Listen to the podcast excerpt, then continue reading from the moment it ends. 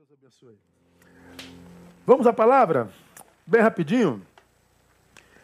Quero levá-los a Mateus capítulo 12. Palavra que a gente anunciou aí nas mídias ah, hoje. Ah, é o inimigo. O que Jesus diz sobre ele? Então, por que, que eu vou pregar sobre essa palavra hoje, irmão? Essa semana, é, um jovem pastor me, me, me contactou, me fazendo a pergunta, pastor, eu tenho o senhor como referência, eu acho o senhor uma cabeça pensante no evangelicalismo nacional, e eu estou ligando alguns pastores que eu considero para saber o que, que o senhor pensa sobre. Aí eu perguntei, qual é o assunto? Ele me perguntou, o senhor acredita no diabo? Aí, antes de eu responder, eu perguntei a ele, você é pastor mesmo? Ele falou, sou pastor. Mas por que, que você está me perguntando isso? Aí ele, constrangido, é, me disse que o pastor que, que, através do qual ele se converteu, o pastor que o discipulou, o pastor que o mandou para o seminário, o pastor que o consagrou, ah, teve uma virada de cabeça e ele hoje não acredita mais na existência do diabo, ele não acredita mais na existência do inferno, e ele, ele, ele abraçou uma teologia moderna que está por aí, que relativiza tudo. Relativiza tudo.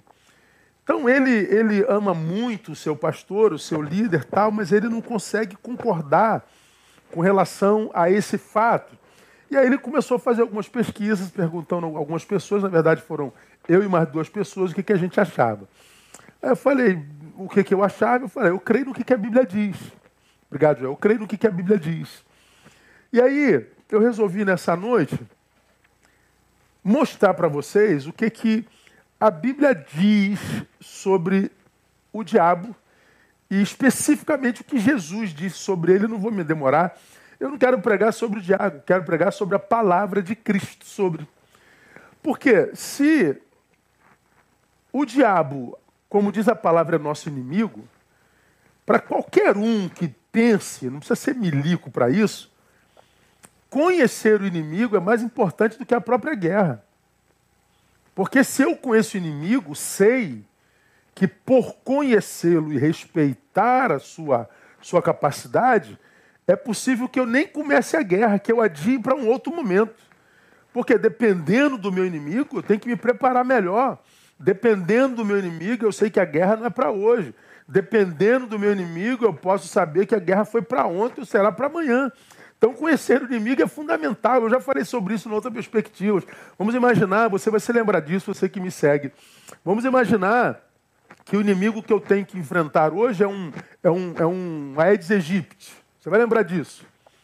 Aí eu sei que o meu inimigo é um mosquito. Aí Deus coloca diante de mim um mata-mosca, um 38 e uma bazuca. Ora, qual dessas armas você usaria para enfrentar um mosquito? Um mata-mosca, um 38, uma bazuca? Ah, claro que é um mata-mosca. Um mata-mosca serve para matar e vencer o inimigo, o mosquito. Só que aí eu me apego ao mata-mosca achando que ah, essa é uma arma fundamental para vencer os meus inimigos. É só que o inimigo de amanhã, diria o Senhor, é um elefante. Bom, se eu sei que o meu inimigo de amanhã é um elefante, Deus coloca diante de mim um mata-mosca, um 38 e uma bazuca. Qual arma você usaria para vencer o inimigo elefante? Claro que seria a bazuca. Então, ah, se você vence o elefante com a bazuca, aí você diz assim: opa, essa aqui é a mais poderosa de todas, venço até um, um, um elefante. Tá bom, mas o inimigo de depois de amanhã é um mosquito de novo. Para que, que serve uma bazuca se teu inimigo é um mosquito? Para que, que serve um mata-mosca se teu inimigo é um elefante? Então, saber do inimigo me leva à arma a ser usada. Saber do inimigo me leva à estratégia a ser usada. Vamos imaginar que o meu inimigo, no momento, é alguém que eu amo, e só é inimigo porque o conselho que ele me deu não recebi com sabedoria não recebi com maturidade, aí acaba achando que a esposa é inimiga, marido é inimigo, pai é inimigo, mãe é inimigo, me revolto contra todo mundo. Como que eu vou brigar com pai, com bazuca, com, com, com, com, com mata-mosca, com 38? Não, é no diálogo. A arma já é o diálogo. Então, saber o inimigo me leva à estratégia correta. Então tem que, tem que saber do inimigo. Bom, a Bíblia chama Satanás de nosso inimigo, inimigo das nossas almas. E o que, que Jesus diz sobre ele? Mateus 12, 43 a 45, você pode ler o Mateus 12 todinho, mas não vamos ler de 43 a 45, onde ele diz assim, ora, havendo o espírito imundo saído do homem, anda por lugares áridos, buscando repouso e não encontra. Então diz, voltarei para minha casa de onde saí. E chegando, acha desocupada, varrida e adornada. Então vai e leva consigo outros sete espíritos piores do que ele, e entrando, habitam ali. E o último estado desse homem vem a ser pior do que o primeiro. Assim há de acontecer também a esta geração perversa. Eu não vou nem me prender hoje nessa última fala de Jesus, assim há de acontecer também esta geração perversa, porque senão a gente ficaria aqui uma semana. Mas eu vou me prender na ação desse, desses espíritos inimigos a respeito dos quais Jesus fala aí. Como já disse aqui várias vezes, nós vivemos hoje o maior relativismo teológico de todos os tempos. Aliás, nós vivemos um relativismo geral em todas as áreas. Mas vamos nos prender aqui na nossa, na nossa área, na teológica, na bíblica, na eclesiológica. Já citei aqui desse lugar ah, como, como relativismo, como atingiu o pastor desse menino, pastor que me escreveu, que me contactou agora há pouco tempo. Então, ah, nessa pandemia, lá no início da pandemia, eu, eu fui ver a live de dois conhecidos meus. E dois outrora íntimos, hoje nem tanto mais. E num trechinho de live que eu vi, eles tocavam no assunto é, mitos bíblicos. E eles conversavam dizendo: a Bíblia é cheia de mito. Por exemplo, Adão e Eva, mito. Ah, ah, o sol parou, é, mito. É, Jonas na, no ventre do peixe, mito. Ah, Elias subiu no redemoinho de fogo, mito. O machado flutuante de Eliseu, mito. Então a igreja está cheia, a Bíblia está cheia de mitos. Bom, eu saí da live porque eu falei, são pastores mesmo? São, são pastores. Um pastor de igreja, outro não. Então, eu fico pensando, uma pessoa que não acredita na, na teoria da criação, do criacionismo, uma pessoa que não acredita no que a Bíblia fala sobre Elias e Eliseu, uma pessoa que não acredita que Deus é capaz de parar o sol, de fazer descer fogo do céu na experiência de, de, de, de, de Elias. Uma pessoa que acredita que tudo isso é mito, pode, logicamente, pela lógica, acreditar que um homem ressuscitou? Um homem que não acredita nisso tudo, acha que isso tudo é mito, ele tem competência para acreditar que alguém nasceu de uma virgem? Possível, meu irmão, mas é claro que ele não terá coragem pública de dizer que Jesus nasceu de uma virgem e dizer que, que, que, não acredita que Jesus nasceu de uma virgem e que Jesus não tem ressuscitado. Mas eu, eu duvido na, na fé desse, aspas, crente que acha que a Bíblia está cheia de mitos. Eu, é, me, eu, me mandaram um trechozinho de, um, de uma live de uma teóloga, não cristã, evidentemente, onde ela diz que nós precisamos superar o mito de que salvação só há em Cristo Jesus. Superar o mito de que só há salvação em Cristo Jesus. Isso se chama relativismo. E é lógico que nesse relativismo amplo que a gente vive hoje, a, a figura do inimigo, de Satanás e seus demônios, claro que cairiam também no relativismo é, indubitavelmente, né? Mas a, a Bíblia ela fala muita coisa sobre a realidade do diabo e dos demônios. Primeiro, diz que o diabo é uma realidade atestada mesmo por Jesus. Quando a gente lê aí os versículos 24 e 26 desse capítulo de Mateus, a Mateus 12, 24 a 26, saiu aqui meu, minha Bíblia Mateus 12, 24 a 26, diz assim: ó, Mas os fariseus, ouvindo isto, disseram: Este não expulsa os demônios, senão por Beuzebu, príncipe dos demônios. Então veja, os doutores da lei já acreditavam na existência dos demônios e Beuzebu. Jesus, porém, reconhecendo-lhes os pensamentos, porque eles não falaram, disseram: todo reino dividido contra si é devastado.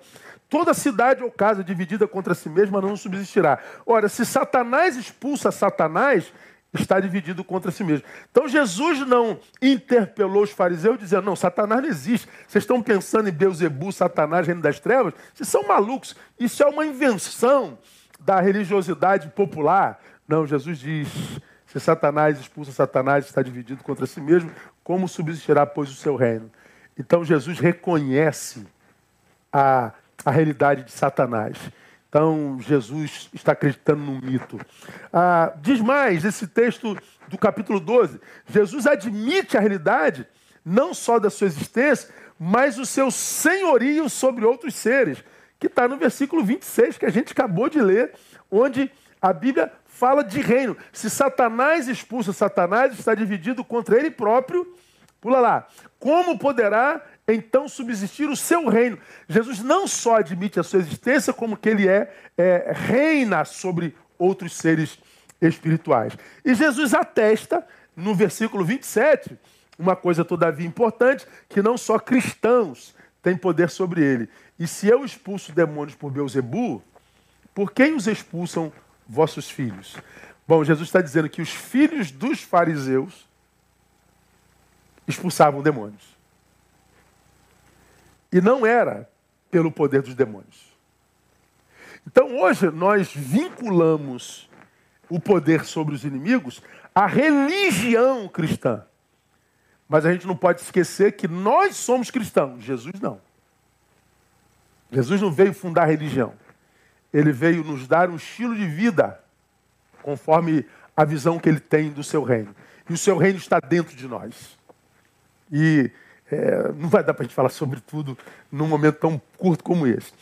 Mas, se de um lado, irmãos, aos que não acreditam na existência de Satanás e seu reino, são os que foram tomados pelo relativismo teológico, há que se admitir, eu acho que esse número é maior ainda, que existem aqueles entre nós que superestimam o inimigo, que quase o colocam num, num, num patamar similar ao de Deus em poder. Perdão. É como se Deus fosse o, o, o poder é, soberano da luz e Satanás fosse o poder soberano das trevas.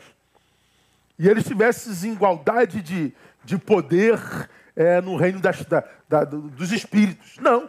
De um lado, há os que é, subestimam, quase desacreditam da sua existência. Do outro lado, que eu acho que é a maioria dos crentes, superestimam a Satanás.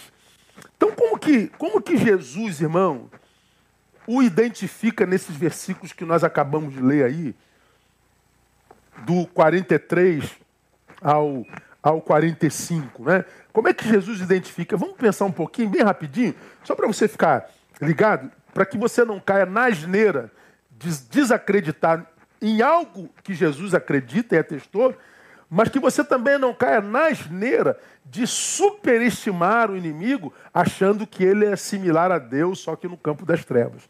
Não, é importante conhecer o inimigo. Bom, esse texto primeiro diz que o nosso inimigo precisa descansar. Não é o que diz o texto? Ora, havendo o espírito imundo saído do homem, então ele foi expulso do homem, ele anda por lugares áridos, buscando o quê? Repouso, descanso. Ele busca descanso, ele busca repouso. Então, quando nós falamos do nosso inimigo, embora ele seja espírito, ele é limitado. Ele se cansa. Ele se cansa. Bom, o que, que isso revela, irmãos, para cada um de nós? Primeira pergunta: por que, que a gente vai imaginar que um espírito de trevas precisa descansar? É muito simples. Porque a terra não é o lugar de sua natureza. A terra não é o lugar dele. A terra, à luz da palavra, é o lugar do seu castigo. Para quem não se lembra, Apocalipse capítulo 12, a partir do verso 43, há, uma, uma revelação lá nesse livro apocalíptico que diz assim, a partir do verso 7, 12, 7 de Apocalipse. Então houve guerra no céu. Miguel e seus anjos batalhavam contra o dragão. E o dragão e os seus anjos batalhavam. Mas não prevaleceram, nem mais o seu lugar se achou no céu. E foi precipitado o grande dragão, a antiga serpente, que se chama o diabo e Satanás, que engana todo mundo. Foi precipitado na terra e os seus anjos foram precipitados com ele.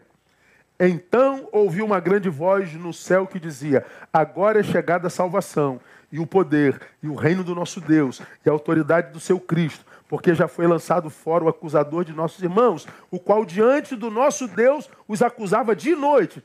E eles o venceram pelo sangue do Cordeiro e pela palavra do seu testemunho, e não amaram as suas vidas até a morte. Pelo que alegrai-vos, ó céus, e vós que neles habitais, mas ai da terra e do mar, porque o diabo desceu a vós com grande ira, sabendo que pouco tempo lhe resta. Então a terra não é o lugar da sua natureza, é o lugar do seu castigo. Como é que a gente entende isso, pastor? É, não é lugar da sua natureza. É só você imaginar os astronautas que nesse momento estão lá na, na, na base é, da NASA, lá fora do nosso planeta, e estão lá é, estudando o cosmos, estudando o universo, onde não há gravidade. Bom, lá não é o lugar da sua natureza.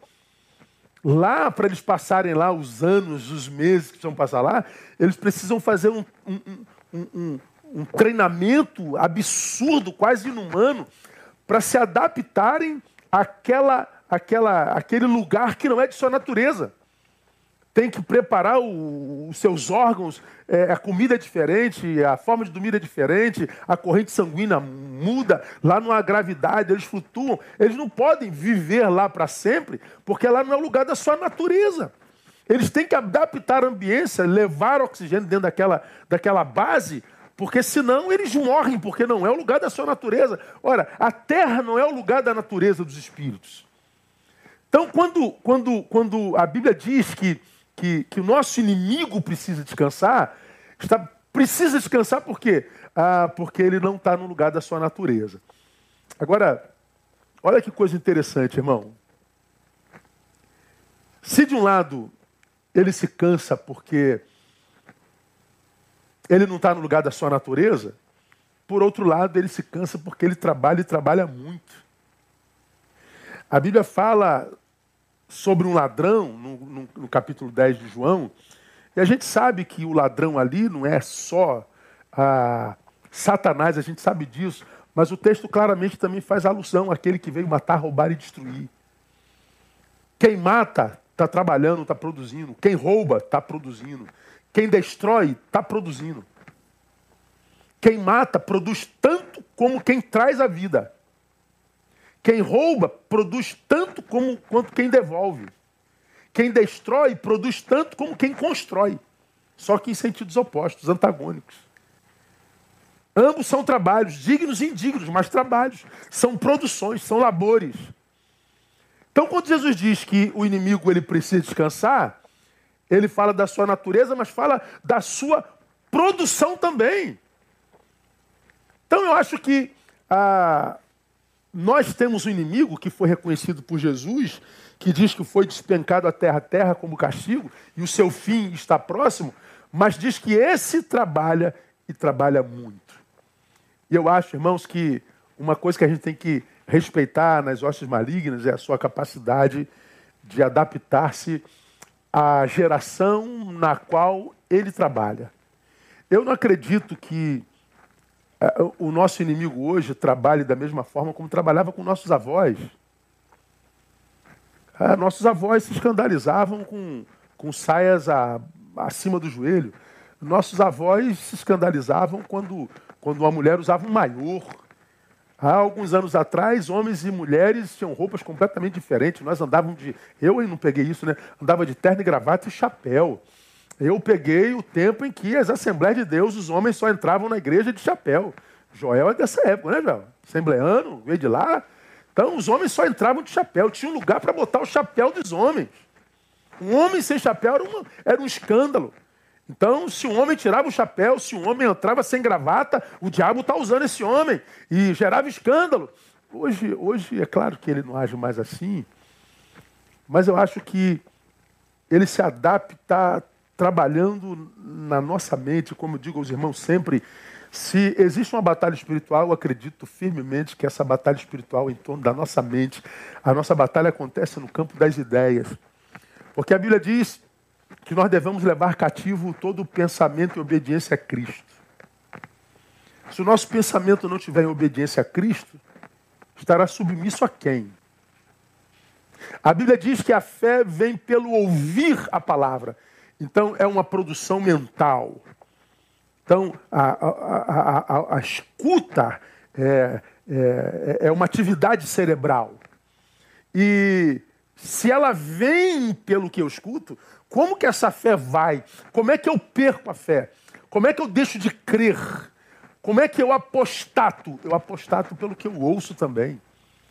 Então, o crer e o descrer são produções mentais.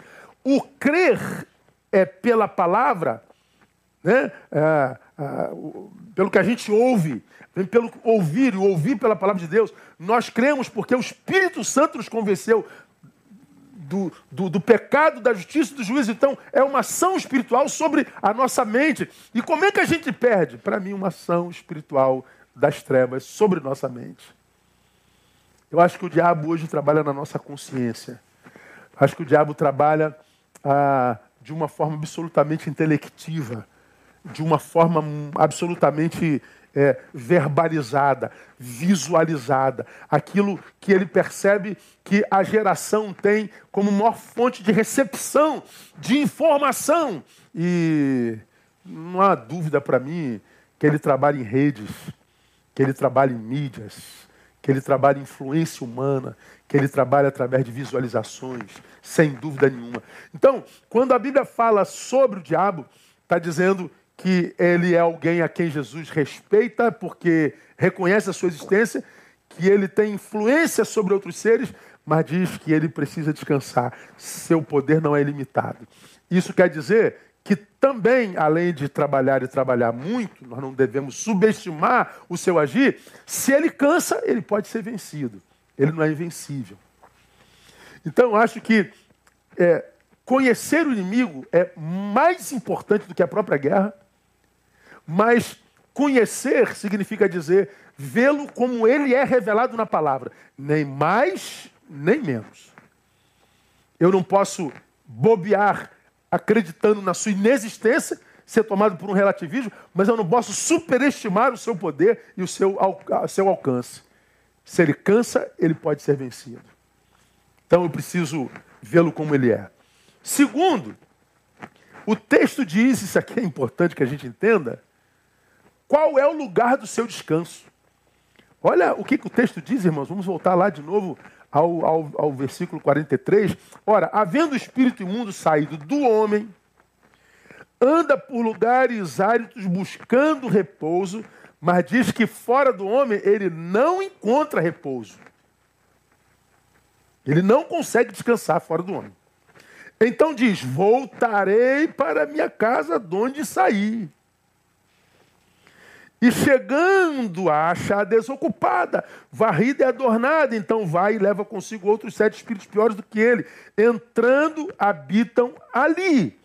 Então veja, ele saiu do homem. Quando ele sai do homem, ele sai por lugares áridos, que não humanos, buscando lugar onde descansar.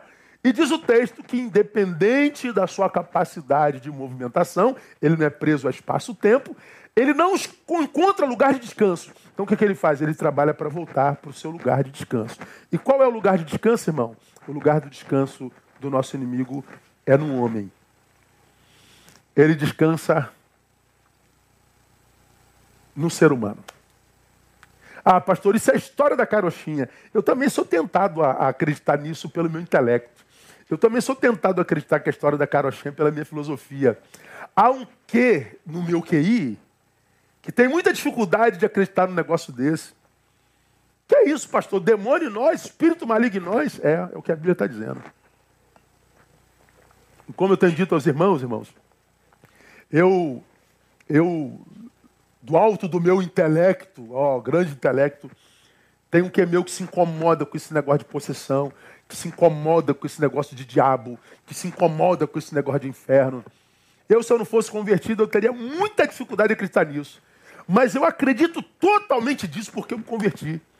Abro mão do meu quê de desconfiança, abro mão do meu quê filosófico, abro mão do meu quê intelectivo para acreditar no que a palavra diz.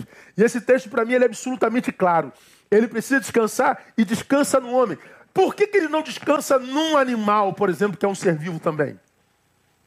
Ah, pois é, pastor, a Bíblia diz lá naquele texto que do Gadareno ele entrou nos dois mil porcos. Mas quando eles entraram nos porcos, o que, que aconteceu com os porcos? Foram imediatamente precipitados, morreram. Então a natureza espiritual não acha alocação num, num, outro espírito, numa outra casa que não no homem. Por quê? Porque, na minha concepção, o espírito, porque é consciente, só encontra lugar no outro ser consciente. Por isso que eu digo que a guerra é no campo das ideias.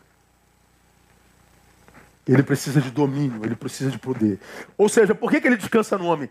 Porque o espírito maligno, ele só consegue ser no homem. O homem é a sua casa, é a sua máquina, é o seu ser funcional. É o lugar onde ele se percebe. Pensa num ser desencarnado, num ser, é, é, como diz a própria palavra, espírito é pneuma. Por que, que o espírito é pneuma? A gente lembra de pneu, né? O pneu é aquele, aquele, aquela coisa emborrachada que só tem função se dentro dele tiver ar. Então, o espírito é o ar que está dentro do pneu. Fora do pneu, o ar não tem sentido. Aquele ar do pneu, ele só se concentra em poder. E você vê o poder dele mantendo o pneu duro, cheio.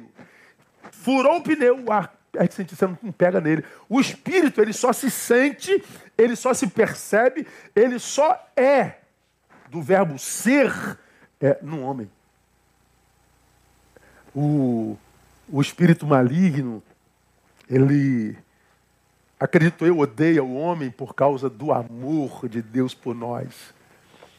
E é interessante que quando um espírito maligno pega um homem, geralmente ele tem prazer em, em, em, dar esse corpo que ele possuiu tudo aquilo que o homem pecado deseja. Geralmente ele gosta muito de, de, de, de bebidas alcoólicas fortes, ele gosta de, fumos, de drogas, ele gosta de orgias, ele gosta de tudo, tudo que é ilícito, tudo que a carne longe de Deus pede e deseja.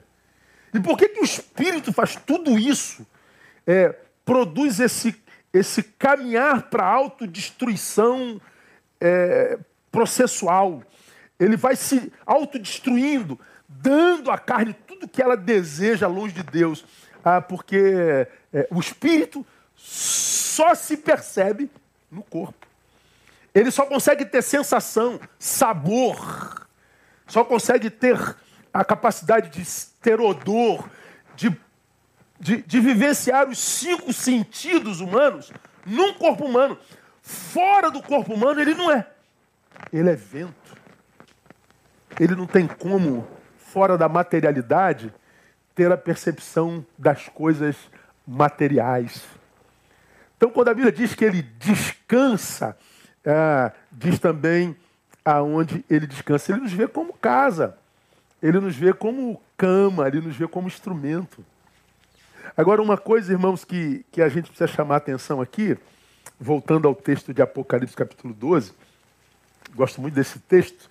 Uh, a gente pode voltar sobre isso mais adiante, a gente pode fazer até um estudo se for necessário. Ah, versículo 10: Então ouvi uma grande voz no céu que dizia: Agora é chegada a salvação e o poder e o reino do nosso Deus e a autoridade do seu Cristo, porque já é lançado afora o acusador de nossos irmãos, o qual diante do nosso Deus os acusava de noite. E eles o venceram pelo sangue do Cordeiro. Olha que coisa interessante. A, a queda de, de Satanás certamente foi antes da encarnação de Jesus Cristo. Porque a antiga serpente citada no texto já estava no Éden. Portanto, Satanás já estava na terra, lá no Éden. Então, a queda dele foi anterior ao Éden. Foi na eternidade. Mas diz que antes disso, eles já haviam vencido o dragão, a antiga serpente, pelo sangue do cordeiro. Ou seja, para nós, Jesus morreu há dois mil anos atrás, mas à luz da palavra, Jesus já havia sido crucificado antes da criação, porque Jesus não está preso ao espaço-tempo como os, os seres malignos também não estão. Então, como costuma dizer meu amigo Caio Fábio, antes que Deus dissesse haja luz, ele disse haja cruz. A cruz, o sacrifício de Jesus, é feito antes da própria criação, mas ele é materializado no cronos humanos há dois mil, dois mil anos atrás. Nosso Deus é o Deus que tem a história nas suas mãos, antes dela ser escrita. Esse texto é lindo e merece mais aprofundamento. A gente promete fazer isso com vocês mais adiante. Mas hoje a gente vai ficar na figura do inimigo, para que a gente saiba quem é ele, como é que ele usa, como é que ele faz, a, os seus limites e as suas, as suas estratégias. Então nós já aprendemos que ele descansa, portanto pode ser vencido, trabalha muito, precisa descansar porque ele não está na, no lugar da sua natureza. Segundo, ele descansa no homem, ele só é em nós. Então, essa insistência dos, dos, dos espíritos malignos tomarem homens é uma insistência que é levado a efeito porque eles querem se sentir. Eles querem ter essa graça que nós temos de, de nos tocar, de nos perceber. Eles querem ter a graça de que nós temos de sentir, de ser. É, há muitos anos atrás eu vi um filme. Oh, Jesus, queria lembrar o nome dele. Não, foi o Constantine, foi o Constantine. Constantine mesmo que foi com Keanu, Keanu Reeves, aquele ator americano, que ele tinha um poder que ele ia tentar interferir uma ação maligna na Terra. Uh, veja esse filme com cuidado e com, com, com, com atenção, para você entender o que eu vou lhe dizer aqui agora. Aí nesse filme diz que é, houve uma outra rebelião no céu e a rebelião agora foi feita por Gabriel. Até que lá para o final do, do, do, do filme, Gabriel se revela como aquele que estava se rebelando contra Deus. E ele, no diálogo com Constantine, que era o, o herói do filme, ele diz que se rebelou porque ele não conseguia entender o amor do Pai pelos seres humanos. Como que ele pode amar esses seres tão profundamente? mortais e significantes. Ele usa um termo lá pejorativo que eu não lembro qual, um filme muito antigo. E a, a, o amor de Deus pela humanidade gerou ciúme em Gabriel, e Gabriel estava trabalhando para fazer com que o filho de Satanás nascesse de novo e, e, e desfigurasse a obra da criação e do amor de Deus, que é o ser humano. Veja esse filme lá interessante. Ele, claro, tem muito de fantasia, mas tem alguns queijos de verdade que vale a pena. Ou seja, o amor de Deus por nós não é compreendido pelos reinos das trevas. Porque eu e você, irmãos, amamos, sentimos, temos paladar, nós sentimos cheiro, nós vemos o belo, nós temos a, a graça da vida e não só da vida, mas de perceber a vida. E os espíritos anseiam por experimentar o que Deus nos deu. Por isso, tanta ambição por possessão. Tanta ambição por possessão. Ele descansa em nós.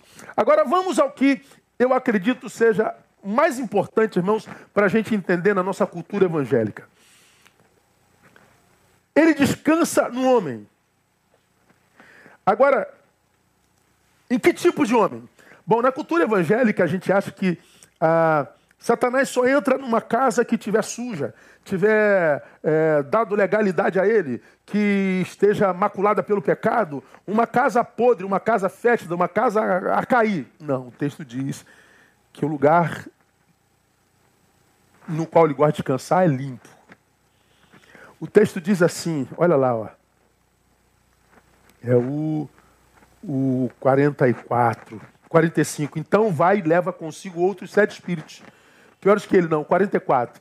Então diz: Voltarei para minha casa, de onde saí, e chegando, acha desocupada, varrida e adornada.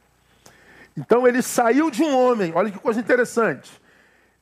Saiu. Agora esquece ele que saiu. Pensa no homem.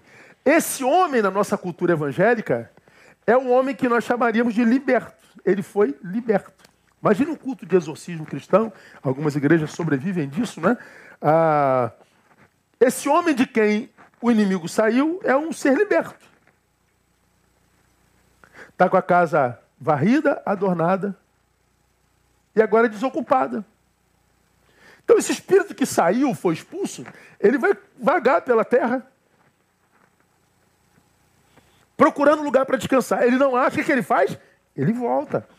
Aí ele vê que a casa está é, tá varrida, está limpa, mas está desocupada. E aí ele diz que volta e traz mais sete com ele. O estado do homem segundo se torna pior do que o primeiro. Bom, o lugar do descanso dele não é sujo, como nós imaginamos, portanto. Ele prefere um lugar limpo, inabitado, do que um lugar sujo que produza. A palavra que, para a qual nós devemos chamar atenção aqui nessa hora é vazia, inabitada. Esse texto é é, é fundamental que nós entendamos. Desocupada. Então, quando se liberta alguém, tal libertação ela só é completa não só quando a sujeira do pecado é tirado, mas quando a casa limpa é habitada por outrem. Então, mais importante do que a libertação é o que o dono da casa fará com essa casa limpa. Porque se ela estiver desocupada, limpinha, varrida, com cara de santificada, não significa nada para Satanás. O que o nosso inimigo respeita, irmão, não é sujeira, não é limpeza, não está no campo do estético. O que ele respeita é funcionalidade. Se você funciona ou não. Se você é útil ou não. Se você é produtivo ou não. Ah, o fulano, o fulano ainda, ainda fuma um cigarro. Ah, então a casa está suja e, e, vai voltar. Bom, o cara pode ter fumado cigarro há 50 anos. Foi liberto, não conseguiu se libertar de 50 anos de fumo. É possível que ele vai se libertar gradativamente. Ele foi um alcoólico, então ele vai se libertando dessa, dessa dependência química, biológica, gradativamente. A casa dele está limpa. Ou está limpando. Mas vamos imaginar que esse camarada que está se libertando ainda gradativamente, ele já tenha convidado o Espírito Santo de Deus, já esteja produzindo para o reino da luz, para o reino de Deus, mas ele ainda tem essas, essas tendências biológicas e químicas. Bom, então ele está, teoricamente, está sujo. Mas porque ele está funcionando, ele é útil, esse espírito não volta mais, mesmo com essa sujeirinha. Mas o sujeito pode não ter bebido, nunca fumado, nunca cheirado, nunca feito nada de errado. Ele foi liberto, mas ele hoje é útil, ele é funcional. Ele é membro de um corpo e tem uma função, como a Bíblia diz que a igreja é o corpo de Cristo, todos os nossos é, membros é, externos e internos. É, esse alguém se tornou membro de verdade e ele tem uma função no reino de Deus? Não. Então, o que o Satanás respeita é utilidade, irmão. Utilidade. Isso a gente precisa aprender demais. Ah, pastor, eu canto na igreja. É, para você cantar para Deus, você não precisa ir para a igreja. Então, a Bíblia não pode estar falando só de cantoria. Ah, eu faço oração. Para você orar ao Senhor, você não precisa ir para a igreja. Para você fazer jejum, você não precisa ir para a igreja. A questão aqui a ser pensada não é litúrgica, não, irmão, é estilo de vida. A casa inabitada é uma casa que existe para si. Eu sou quatro paredes que, porque ninguém dentro, está estática, inerte, sem função, não abriga ninguém, não acolhe ninguém, não guarda ninguém do frio, não aquece ninguém, não é espaço de cuidado, de cura, de restauração para ninguém. É casa inabitada, é casa inútil. E há crentes, e não poucos, que são a maioria, que é, são cheios de Deus na boca, são cheios de vozes afinadas, que vivem no templo de, de, de manhã, noite, todos os dias, mas não acolhem, não abraçam, não servem, não perdoam. São inúteis. Tudo que fazem no templo poderiam fazer fora dele. Então o templo é, é, é, é uma questão de só menos importância. Ele prefere lugar limpo e inabitado.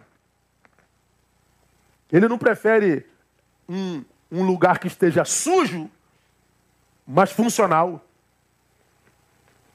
Agora, de que limpeza é essa? A Bíblia nos ajuda a entender.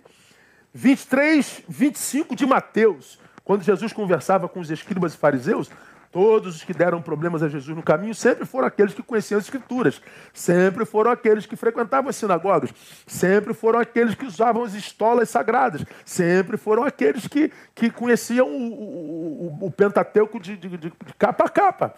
Sempre eles. Aí Jesus diz para eles assim: ai de vós, escribas e fariseus, hipócritas, porque limpais o exterior do, co do copo e do prato, mas por dentro estão cheios de rapina, ou seja, de ganância e de intemperança, cobiça. Então, é, em, em Mateus 23, ele chama os fariseus de hipócritas N vezes. Por quê? Se preocupavam com o exterior, se jactavam de superiores por causa do exterior, mas Jesus está dizendo: Eu não vejo como vocês veem, eu olho o vosso interior. Jesus os chamou de sepulcro caiado. É como aqueles sepulcros que a gente vê nos cemitérios mais modernos do Rio de Janeiro, que você vai lá naquela lápide de, de mármore de Carrara, são lápides. Você vai ali no, no, no, no Israelita, você vai ali no, no, no do Carmo, ah, cemitério do Carmo, você vê alguns jazigos que, que são do tamanho de uma casa e são mais caros que uma casa. Mas o que, que eles têm dentro? É podridão, vermes, morte. De que limpeza ele fala? Marcos capítulo 7, versículo 15. Nada há fora do homem que entrando nele possa contaminá-lo. Então Jesus está dizendo que me contamina não é um, um, um, copo disso ou daquilo, não é fumaça disso ou daquilo, mas o que sai do homem, isso é o que contamina. A gente se preocupa muito com, com o que se bebe, que se pode beber, não se pode beber, se pode isso, não pode aquilo, se pode isso, se pode isso, não pode. Com as proibições das ingestões. Mas Jesus está dizendo, não é o que você ingesta, não, é o que você produz. Mas eu não produzo nada, então você é a casa perfeita para Satanás. Eu não faço mal a ninguém, mas também não faz bem. Casa perfeita para Satanás. Ou seja, a limpeza que atrai o diabo é aquela que não chega no interior, permanece na nossa superfície. Muda a nossa religião, mas não muda nosso caráter. Muda nosso lugar de culto, mas não muda nosso, nosso modus vivendi.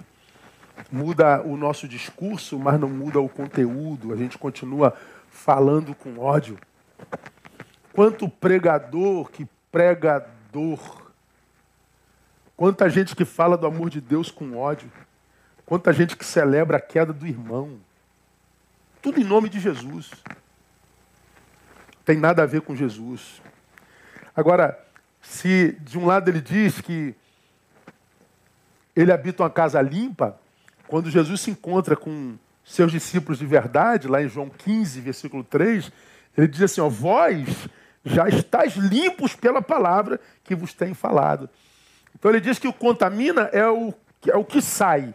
Se de fato a palavra de Deus me habita, Ora, essa palavra vai sair pela boca, na forma como eu falo, no jeito como eu trato. Tem nada a ver com religião, irmão. Tem nada a ver com, evangelica, com, com evangelicalismo. Tem a ver com evangelho, mas não com evangelicalismo. Eu e você sabemos que tem crentes que são muito piores do que gente que não é crente. E tem um monte de gente que não é crente, que os crentes dizem assim: Poxa, só faltava ser crente, né? Já ouviram isso alguma vez? Puxa, rapaz, esse, esse meu vizinho, esse meu irmão, esse meu pai, minha mãe, gente maravilhosa, que acolhe todo mundo, ajuda todo mundo. O amor sai dos poros deles. Só faltava ser evangélico. Pois é, ah, de repente seus pais vão ser salvos, você não. Porque você acha que o que te salva é a tua religião. Para Jesus, que atesta o salvo é a produção, são os frutos. São os frutos. Então não se esconda atrás da tua religião, imaginando que isso é razão e certeza de salvação, porque não é não, irmão. O céu vai ser um lugar, costumo dizer, de muita surpresa. A gente vai chegar no céu procurando muita gente, não vão, não vão, não vão estar lá. A gente vai chegar no céu, vai encontrar gente que a gente jamais imaginou que lá estivesse. Vão estar na portaria aguardando a gente. Se é que a gente vai, né? Se é que a gente vai. Então, ah, irmãos, é, a gente precisa respeitar o nosso inimigo. E eu termino a minha palavra, o que, é que nós já aprendemos sobre ele? Estou correndo, tá? Primeiro, que Jesus o reconhece. Segundo, precisa descansar. Ter, segundo, terceiro, descansa no homem. Quarto, o lugar do seu descanso é limpo, mas inútil, fútil, inabitável. Por último, esse espírito, esse inimigo, não pode penetrar numa casa ocupada pelo Espírito Santo.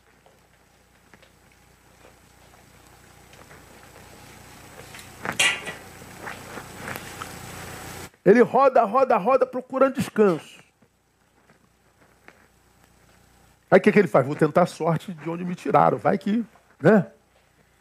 Aí ele vai, roda, roda, roda, está limpinha, varrida, santificada, entre aspas, mas inútil. Ele entra, traz mais sete. Seu segundo estado é pior do que o primeiro. Por que, que ele entrou? Porque estava sujo, ainda tinha pecado, ainda tinha alguma coisa para do, do que se livrar? Não, não, porque estava inútil. Inútil. Agora, se esse espírito volta e tem alguém morando nessa casa, nesse tabernáculo chamado ser humano, e se esse alguém é o Espírito Santo, ele não entra, irmão, porque não há quem esteja no Espírito que seja inútil. Não há ninguém que esteja sob o domínio do Espírito Santo que não seja uma casa acolhedora, uma casa que aquece, que, que cura, que restaura. Uma casa que luta para não ferir, para não, não, não diminuir, não assassinar ninguém no coração de ninguém. A gente sabe muito bem quem é de Deus e quem não é, irmãos, e para mim não tem nada a ver com igreja. Principalmente evangélica, desculpa aí minha seriedade, tá? Fica triste comigo não. Porque é verdade, eu encontrei as, as melhores pessoas da minha vida, eu achei na igreja. Mas as piores também. Isso para mim não é problema algum, porque a Bíblia diz que joio e trigo cresceriam juntos, e só quem separaria era Jesus no dia do juízo. Você vê um monte de super crentes querendo separar joio de trigo hoje, mas na verdade são os hipócritas que que estão por trigo, mas que na verdade, porque querem eliminar o joio, revelam que joios são eles. Porque o trigo não se preocupa com o joio, não, irmão. É problema do joio, é a natureza dele. A natureza dele é difamar, a natureza dele é ferir, a natureza dele é matar, roubar, destruir. A natureza dele é falsificar, a natureza dele é vender a própria imagem. A natureza. Então não adianta tentar acabar com o joio. Isso é obra de Deus, de Jesus, o dono da igreja. O nosso trabalho é que, sendo trigo, a gente seja massa para pão que a gente seja alimento. Se a gente se descobre casa, que a gente acolha, que a gente cubra do frio, que a gente aqueça.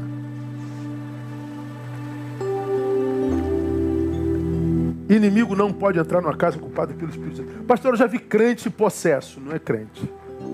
Aliás, é, só não é convertido. Porque crê que Jesus é Deus, diz a palavra, até o diabo crê e estremece. Está escrito, literalmente. Agora, Os que de fato creem mostram pelos frutos. E o fruto não é frequência culto, é utilidade, funcionalidade. Veja a promessa de Jesus para a gente terminar, João 14, 15 e 17. Se me amardes, guardareis os meus mandamentos.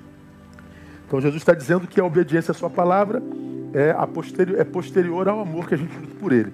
Então só, só guarda a Bíblia, só obedece a ele quem o ama. Então a relação de Jesus, do seu discípulo, é sempre de amor, nunca de pavor. Hoje eu encontro com um crente que tem mais medo de, de Deus do que do diabo. Que é, ou se aproxima de Deus com medo do diabo, ou se aproxima com, a, a, a, de Jesus com medo do, do inferno, ou se aproxima de Jesus com medo de ser castigado. E o que aproxima a gente de Jesus é, é o amor, irmão. Aí eu vejo alguns crentes evangelizando, se você não aceitar Jesus, você vai para o inferno. Se você não aceitar Jesus, você vai queimar no mármore do inferno. Se você não aceitar Jesus, você pode ir para o leito. Pelo amor de Deus, você quer atrair a pessoa a Jesus pelo medo. Por que você não fala do amor dele, que é muito mais lindo, muito mais poderoso? Você tem que falar de medo mesmo. E você, você está próximo de Jesus por medo, respeito ou por amor? Se me amar, te guardarei os meus mandamentos. Não existe amor a Deus e, e, e vagabundagem. E se você ama e guarda, ele diz: Eu rogarei ao Pai, ele vos dará outro ajudador para que fique convosco para sempre. Então, se eu amo, eu me torno casa, morada do Espírito Santo.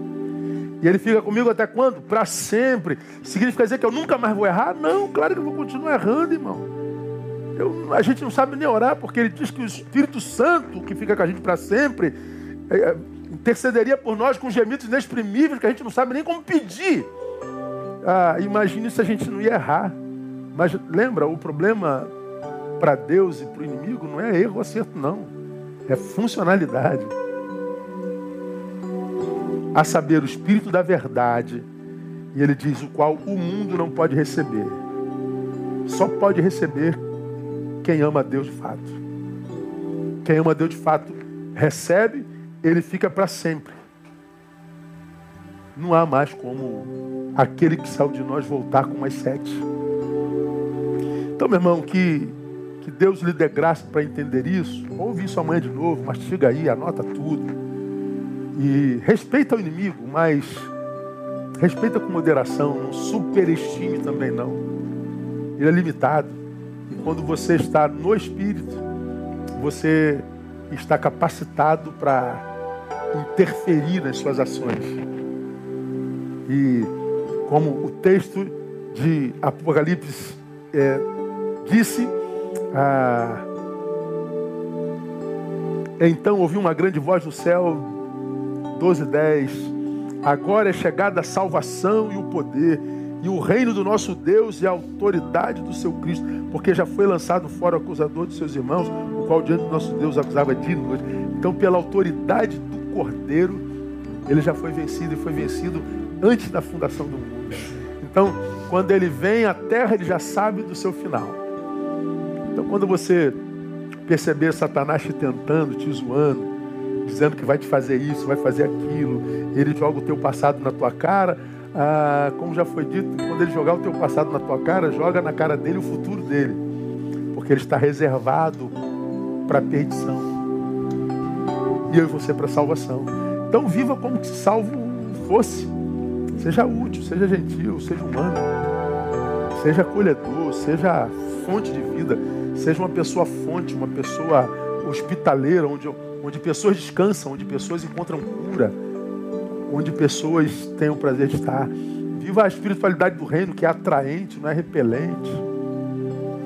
Seja humano, humano, gentil e não crente chato, acusador, e aí você vence o poder do inimigo em você. Amém, amados? Já é tarde, são 15 para as 10, né? A gente está na rua desde cedo. Nem banho tomei hoje, confesso. Chegar em casa tomar banho também é braba dessa, mas eu vou tomar, eu prometo a vocês, tá bom? E eu espero que você também faça o mesmo. Que Deus te abençoe, te livre do inimigo e que te faça amadurecer a ponto de viver em paz sem pensar nele. Porque só pensa nele quem sabe que está devendo, mas quem anda no espírito nem lembra que ele existe. Por quê? Porque o maligno não lhe toca. A gente tem medo do ladrão, do bandido, a gente tem medo do, do, trombadinha, mas no diabo a gente nem pensa. A gente se cuida por causa dos nossos bens, da nossa alma jamais.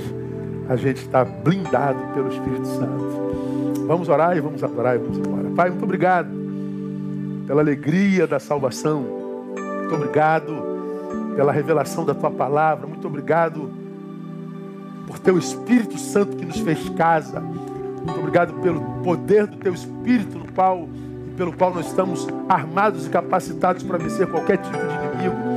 Muito obrigado, Deus, porque a tua palavra diz que por causa disso mil caem num lado, dez mil no outro e nós não. Muito obrigado Deus, porque temos um inimigo sim, mas ele é limitado. Ele pode ser maior que nós, mas nunca quando nós estamos na tua presença. Te louvamos, ó Deus, porque teu povo aqui presente tem tido vitória sobre ele e assim será até o dia de Cristo Jesus. Que nessa noite tu possas pôr de pé, restaurando a esperança, a fé daqueles meus irmãos que porventura estejam caídos, imaginando que caídos estão por causa da luta contra um inimigo maior do que eles. E nós aprendemos nessa noite que não é maior do que eles. Então, meu irmão, no nome de Jesus, fica de pé e volta para a batalha, volta no poder do Espírito e vença no nome de Jesus, porque é no nome de Jesus que nós oramos e te abençoamos. Amém e amém. Fiquem com Deus. Até domingo, se Deus quiser, não faltem 10 e 18. Aguardo você, tá bom? Grande abraço. Lovanate.